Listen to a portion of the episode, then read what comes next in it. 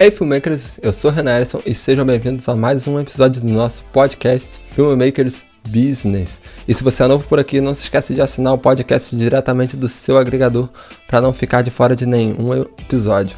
Finalmente ultrapassamos o décimo episódio de podcast. E com isso, a partir de hoje, estaremos realizando episódios toda segunda, quarta e sexta. Então marque diretamente no seu calendário para não perder nenhum episódio e não ficar de fora de nada. Mas para iniciar o nosso episódio de hoje, você conhece o princípio de Pareto, a famosa regra do 80-20? Para quem não conhece, Pareto foi um sociólogo e economista italiano que durante seus estudos percebeu que, em geral, 80% da renda de uma nação estava na mão apenas de 20% da população.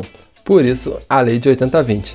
Por exemplo, 20% dos empregados são responsáveis por 80% dos resultados da empresa, ou 20% dos alunos têm 80% das notas mais altas. Então, segundo Pareto, 20% dos seus clientes basicamente são responsáveis por 80% da sua receita. Mas você deve estar se perguntando, Renan, como eu vou saber quais são os 20% que representam os meus resultados? Como identificar os 20% que eu devo focar?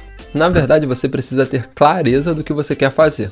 Por exemplo, trabalhar em um filme, mas em que área desse filme você quer trabalhar? Você quer ser um assistente? Você quer ser um diretor? O que, que você quer fazer dentro desse filme?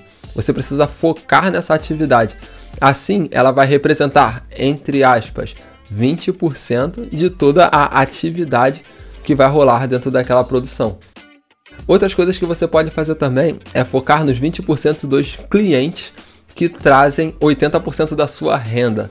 Por exemplo, existem clientes que são mais recorrentes no trabalho e é nesses clientes que você tem que focar, porque vai ser esses clientes que vão divulgar muito mais o seu trabalho, são esses clientes que vão te trazer muito mais experiência, são esses clientes que vão te dar muito mais valor do que os outros 80% que eles chegam ali esporadicamente. Não estou dizendo que você deva fazer um trabalho ruim, mas sim dar atenção para quem merece sua atenção.